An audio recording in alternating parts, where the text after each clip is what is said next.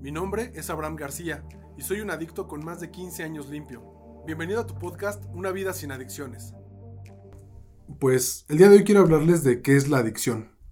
Y para mí la adicción es una personalidad.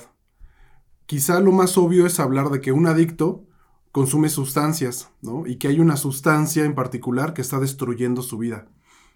Pero para mí la, la realidad es que la adicción es una manera en la que enfrentamos la vida y hay una acción recurrente que llega a afectar nuestra vida, pero realmente es la manera en la que nosotros vemos y afrontamos la vida. Y para esto quiero decirte que primero que nada somos seres humanos. Antes de ser adictos, somos seres humanos, ¿no? Y como seres humanos tenemos cuatro aspectos individuales muy importantes. Somos seres espirituales, somos seres mentales, emocionales y físicos. Entonces, eh, la adicción ataca estas cuatro áreas de nuestra vida. Muchas veces cuando una persona llega a pedir ayuda profesional, eh, a mí me sorprende cuando me dicen, por ejemplo, no sé, mi papá lleva tomando toda la vida, pero desde que se jubiló, ¿no? Eh, ya hay un problema con su manera de beber. Siempre ha sido un bebedor fuerte, todos los fines de semana toma, pero a partir de que se jubila, eh, toma demasiado y se mete en problemas, ¿no? Nos mete en problemas como familia, nos mete en problemas en la colonia. Entonces, en realidad la adicción, el problema no es la sustancia que consumimos. Llega un momento de crisis en nuestra vida donde comienza a ser un problema. Entonces, eh, puede haber una persona que está tomando mucho tiempo, ¿no? O por ejemplo, los defensores de la marihuana que te dicen no causa adicción, es natural, hace más daño el cigarro, bla, bla, bla. Eh, la sustancia como tal no genera un problema. El problema es cómo reaccionamos nosotros, los adictos, ante esta sustancia. Y muchas veces también tenemos un factor que se llama sustitución, donde, ok, ya me di cuenta que el alcohol es un problema para mi vida, la marihuana es un problema para mi vida y entonces la dejo, pero comienzo con una neurosis súper fuerte, ¿no? Y ahorita que les explique todos los puntos que para mí engloban lo que es la adicción, eh, quiero que se den cuenta cómo podemos sustituir y a final de cuentas lo que tenemos que hacer es un cambio profundo, tanto de personalidad como de pensamientos. Esa es la verdadera solución. Muchas veces creemos que cuando dejamos de consumir, nuestros problemas se van a resolver, pero la realidad es que nos enfrentamos hacia la misma manera de ver la vida y por lo tanto de buscar soluciones. Entonces quiero platicarles que, eh, bueno, en la parte espiritual tenemos algo que se identifica dentro de la adicción como un vacío interno. No importa eh, qué tan rodeado estés de personas, no importa qué tanto te apoye tu familia, no importa cuántos amigos tengas y que te quieran echar, eh, échale ganas y te quieran dar ánimos y lo que sea, tú por dentro hay algo que es como incapaz de conectarte con las personas, con las situaciones. Es muy difícil generar empatía cuando la adicción está activa. ¿ok? Porque así como es una personalidad que nos trae problemas en nuestra vida, eh, también se puede detener y podemos empezar a trabajar con la recuperación. Entonces, e, este vacío y esta falta de pertenencia me lleva a creer que soy el único extraterrestre en este planeta que sientes de esta manera, que se siente así, nadie más me entiende, mis problemas son únicos, tú no sabes por lo que estoy pasando, todo esto que argumentamos dentro de la adicción activa es un aspecto espiritual y es muy fácil poderlo identificar, ¿ok? Obviamente, si estamos hablando del, vacío espiritual, la contraparte en recuperación estamos hablando de una pertenencia, de una capacidad de conexión, de sentirme parte de un grupo, parte de algo más grande que yo, y es justamente lo que tenemos que buscar. De ahí nace nuestra adicción, esta es la raíz de toda adicción. El egocentrismo en lo que todo el mundo gira alrededor de hacerme daño. Todo el mundo gira alrededor de ponerme lo más difícil del mundo, ¿no? Otras personas pueden lograr cosas, pero es porque ellos tienen más facilidades. Todo el mundo está en mi contra, cuando yo estoy con una adicción activa. Por lo tanto, esto se convierte en un pensamiento obsesivo. Ya pasamos del rango espiritual a la parte mental. Esto es un pensamiento obsesivo todos están en mi contra, todos pueden hacerlo mejor que yo, eh, yo no puedo, este, y por lo tanto buscamos una solución a esto. O sea, el problema es demasiado grande, demasiado gigante, y buscamos una solución. Esta solución muchas veces las encontramos en las drogas, pero también hay otras situaciones que podemos volver adictivas, ¿no? Hay que recordar que dentro de las manifestaciones de la adicción hay más de 300. Compradores compulsivos, adictos al sexo, trastornos alimenticios, eh, cigarro, este, trabajólicos, o sea, hay mil maneras, apostadores. Eh, los abusos son muchísimos pero la personalidad es la misma y eso es lo que me gustaría explicarte el día de hoy, ¿no? Esta parte mental donde estamos obsesionados con que cualquier aspecto que tú escojas, esa es la solución a mi vida, esa es la es lo único que me puede dar placer. De cierta manera empieza con un me gusta, me da placer, me lo merezco, es tan difícil que eh, necesito relajarme con esta actividad, con esta sustancia, necesito ir a la fiesta y en la fiesta para pertenecer tengo que consumir, ¿no? Entonces, eh, como me trajo una solución, se vuelve obsesivo. Tengo el mismo problema y busco la misma solución. Vuelvo a tener el mismo problema y busco la misma solución. Y de repente me encuentro enfrascado en conductas repetitivas. A esto ya pasamos a la parte física y se llama compulsión. Lo tengo que volver a hacer, lo tengo que volver a hacer, lo tengo que volver a hacer. Y esto es como, eh, es viernes y el cuerpo lo sabe, ¿no? Entonces ya viene el viernes, ¿no? Mi mente, todo de verdad está vibrando así de, puta, ya, es quincena o me van a pagar, este, ¿qué voy a hacer con mi tiempo libre? Y muchas veces son conductas destructivas. Empieza siendo como algo social. Oye, ¿qué tiene de malo? Voy con mis amigos. ¿Qué tiene de malo? Este, voy con mi novia. No sé, ¿no? Voy con mi pareja. Eh, pero de repente ya se vuelve algo excesivo y entonces empieza a traer problemas en todas las áreas de nuestra vida. Es ahí cuando la gente viene y pide, y pide ayuda, una ayuda profesional, ¿no? Pero realmente tenemos que ver que llevamos años con este problema. Justo cuando llega la crisis es cuando estamos buscando problemas. O sea, están a punto de correr a mi hijo de la escuela, ¿no? Por su manera de... Y bueno, le echamos la culpa a que está consumiendo. Pero realmente tenemos problemas eh, eh, de educación de muchos años atrás. ¿Sabes qué? Eh, estoy a punto de perder el trabajo y le echamos la culpa que no, es que siempre he tomado un montón, este, a veces llego todo crudo a la escuela o llego ya eh, incluso alcoholizado o llego con sustancias encima, ¿no? Bajo los efectos de otras sustancias y ya tengo problemas y la crisis es voy a perder el trabajo. La crisis es este, se van a divorciar de mí, eh, mis hijos ya no me quieren ver, ya no me quieren hablar. Hay muchísimos problemas, ¿no? Y es ahí cuando en la parte física vemos el problema y queremos la solución. Uno de los grandes retos que tenemos es que cuando se va este problema, también se van las ganas de querer cambiar. Entonces, este, es, es muy importante que tengamos claro no solamente lo que nos está afectando, no solamente lo que estamos dejando de hacer, sino también qué podríamos hacer, qué, qué, qué más podríamos conseguir en nuestra vida ¿Qué es esta parte constructiva? ¿Cuáles son mis sueños que abandoné por obsesionarme con esta conducta adictiva? ¿no? Y por último, me falta platicarles sobre el aspecto emocional, que es también súper importante. Fíjate que mucha gente cuando deja de consumir, quizá esto es lo que más nos afecta, la parte emocional. Las emociones quiero que las imagines como una energía, como un flujo, como si fuera algo líquido, que se mueve. Y de repente llegan olas así súper grandes de emoción que pueden destrozar todo lo que hemos construido. Eh, en, recuperación, mucha gente cuando deja de consumir pretende una vida perfecta, súper feliz todo el tiempo, sin ningún error, y, nos exigimos demasiado. Al exigirnos tanto, estamos predestinados a fracasar. Cuando, cuando nos exigimos perfección, tarde o temprano vamos a fallar. Y entonces en la emoción yo llego y, bueno, el, aspecto de la adicción activa de la emoción es o soy hipersensible o tengo emociones reprimidas. Me voy a los extremos. Siento demasiado o eh, no me interesa. No, no, no es para tanto. Lo que tenemos que buscar en recuperación es encontrar el equilibrio de las dos. Ni irnos tan al extremo, ni irnos a la indiferencia, ¿no? Y en ese sentido, por ejemplo, cuando yo llego y veo a una persona nueva que quiere dejar de consumir, casi casi quieren que le hagan fiesta de todo, ¿no? De, ah, qué bueno, ya llegaste, está padrísimo, oye, qué padre. Y bueno, no todos tenemos la misma emoción, no todos te vamos a ver con la misma energía, no, no van a ser así todos los días, ¿no? A veces tu familia va a estar muy orgullosa de ti, pero a veces se va a acordar de lo malo que hiciste, porque No porque el día de hoy estés dejando de consumir o estés pretendiendo cambiar tus actitudes adictivas, no, no se olvidan de lo que ya hicimos, ¿no?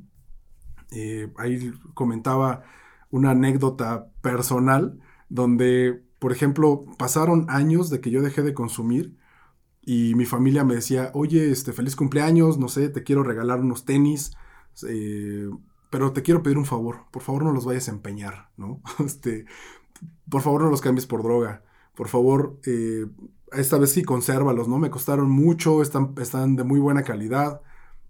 Y yo decía, güey, llevo años sin consumir. ¿Por qué siguen con este pensamiento? ¿Por qué me siguen acusando de lo mismo? Es más, iba a visitarlos a la casa y regresaba y, me hablaban por teléfono, oye, se perdió dinero, ¿no lo tomaste tú? Este, oye, tu hermana no encuentra la computadora, ¿no, la tomaste tú, no te la llevaste por casualidad, por error, por lo que sea. O sea, ya no me decían, eh, porque eres el adicto de la casa, eres el adicto de la familia, pero sí, este, o sea, sí seguían estas acusaciones, ¿no? Yo llevaba años sin consumir y decía, pero ¿por qué? O sea, ¿cómo puede ser posible que después de tanto esfuerzo me sigan acusando de lo mismo? Y entonces mi emoción, puta, se hacía añicos, o sea, esta parte emocional, esta parte eh, como ganas de querer cambiar, ¿de qué sirve tanto esfuerzo si estoy atorado en lo mismo? Bueno, pues no sembramos flores, ¿no? Y, te puedo comentar que llevo más de 15 años sin consumir y sigue habiendo estos reclamos de repente, ¿no? Este, oye, ¿de casualidad no te llevaste esto? Sigue estando esa, huella ahí.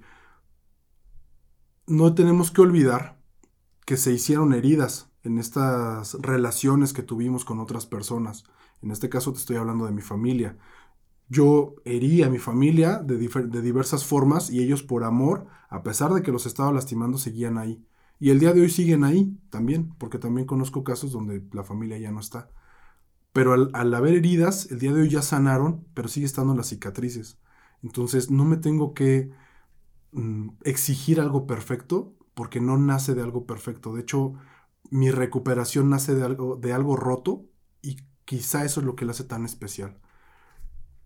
Entonces, en la cuestión emocional, ni tan eh, el extremo positivo así de wow, super furor y qué padre verte, todo es, todo es perfecto, soy súper chingón, nadie lo hace como yo, ni tampoco la desconexión total de pues no me interesa, este, no me importa, si a la gente no le interesa lo que tengo que decir o no me quiere escuchar, pues entonces me callo y ya y no pasa nada, ¿no? Al contrario, vámonos al equilibrio.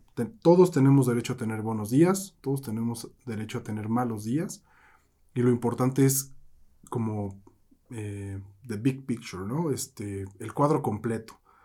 Ok, hoy es un mal día, hoy no hice nada, hoy no, hoy no me concreté ninguno de los objetivos que me puse, pero aún así no pierdo de vista mi objetivo, ¿no? Que es mantenerme en una vida en recuperación, sin consumir drogas. Y entonces puede comenzar la recuperación. Si yo tengo un propósito más grande, si yo tengo un objetivo más allá de solamente dejar de sufrir, mi deseo de recuperarme, mi deseo de dejar esta conducta adictiva, va a ser más, eh, más fuerte, ¿no? Entonces, esto se vuelve ya una serie de focos rojos. Yo lo que te recomiendo, primero que nada, es que podamos observar. Observa tu vida, observa cómo le enfrentas. Cada que tienes un problema, observa cómo reaccionas, ¿no? ¿Cuál es esta conducta repetitiva? ¿Cuál es este pensamiento repetitivo que llega a tu mente? Todos están en contra de mí, nadie me entiende, yo no puedo hacerlo solo, es demasiado grande, ¿ok? Y vamos, tenemos que detener nuestras acciones y empezar a observar. Esto es súper difícil, súper difícil. A nadie le gusta eh, sentirse Mm, vacío. A nadie le gusta sentirse el malo, el, equivocado, ¿no? Este. A nadie le gusta sentirse así. Entonces, tiene que ser algo consciente, una acción consciente, el detenerlo todo y observar. ¿Qué está pasando en mi vida? ¿Por qué me siento así? ¿Ok? Cuando yo tengo la capacidad de frenar y observar, voy a poder hacer algo diferente. Porque ya esta respuesta incluso es como automática, ¿no? este, no sé, tengo problemas en el trabajo y pues me voy a consumir o me voy a fugar a alguna cosa. A veces con los videojuegos que tanto está de moda, saco el celular y me fugo ahí, ¿no? Este, tengo muchísimo trabajo y pues mejor me pongo a ver videos para que se me pase el tiempo y se me olvide que tengo ese pendiente. El problema es que esta satisfacción inmediata no está resolviendo tu problema de fondo. Entonces cuando lo quieres cambiar o cuando regresas, el problema sigue ahí. Por eso es muy importante encontrar, primero que nada, el problema. Me gustó mucho una frase que encontré por ahí, este, que decía, cuando una persona es experta utilizando un martillo y todo lo que tiene en su vida es un martillo, cree que todos sus problemas son clavos, ¿no? Y de repente, ok, qué bueno que sepas usar esa herramienta, pero mm, pues no todos tus problemas se resuelven a martillazos, amigo, ¿no? este, a veces necesitamos un destornillador, a veces necesitamos unas pinzas, a veces necesitamos un taladro. Y, si no sabes usarlas, no hay problema. Nadie nace sabiendo. Si nosotros buscamos ayuda, si nosotros estamos, volteamos a ver a las personas que ya están resolviendo los problemas que nosotros tenemos, es muchísimo más fácil pedir esta ayuda y decir, oye, ¿cómo le estás haciendo tú? ¿No? Esto es algo que ha cambiado realmente en mi vida. Yo creo que eh, es algo súper importante.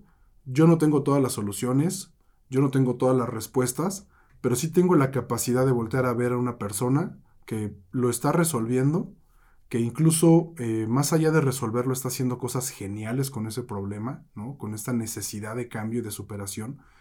Entonces, así como súper importante, detecta cuál es tu problema y busca quién ya está teniendo una solución a ese problema. Porque déjame decirte una cosa, no hay nada nuevo bajo el sol desde hace más de 5.000 años. Todos los sentimientos que tenemos, todos los pensamientos, todas las cosas que, hay bajo el sol, ya se pensaron antes, ya, se, ya hubo problemas similares antes. Y el día de hoy tenemos tanto acceso a la información que si tú buscas, puedes encontrar esa solución, puedes encontrar esa persona que aparte de todo conecte contigo y te pueda ayudar a, solucionar ese problema, ¿no? Entonces, y, de repente estas actitudes adictivas para mí son focos rojos ya en mi tablero, en, en mi vida diaria. Por ejemplo, yo te puedo compartir, soy muy agresivo, tiendo a ser muy agresivo. Tengo pensamientos súper agresivos.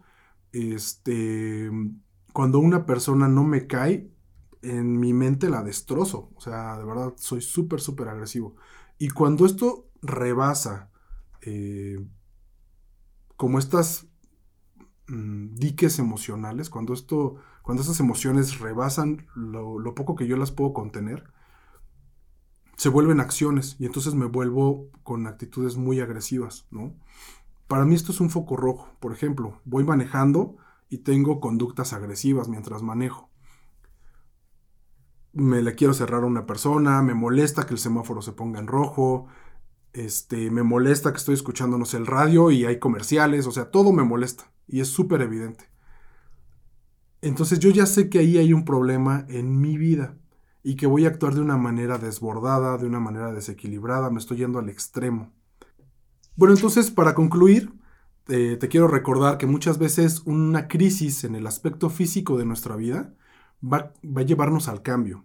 Entonces es importante, qué bueno que tienes una crisis. Si tú tienes un familiar con un problema de adicción, qué bueno que entre en crisis. De verdad, la crisis es súper positiva. Vamos a dejarle de ver esta parte negativa, ¿no? Esto nos va a obligar a un cambio, nos va a llevar a la necesidad de hacer algo diferente. Entonces, eh, cuando en la parte física lleguemos a problemas, tenemos que buscar soluciones, ¿no? Y esto nos lleva a la raíz, que es lo espiritual. En la espiritualidad hay una desconexión total, tenemos que buscar dónde sí pertenezco, con quién me siento identificado y a partir de ahí va a haber un cambio, ¿ok?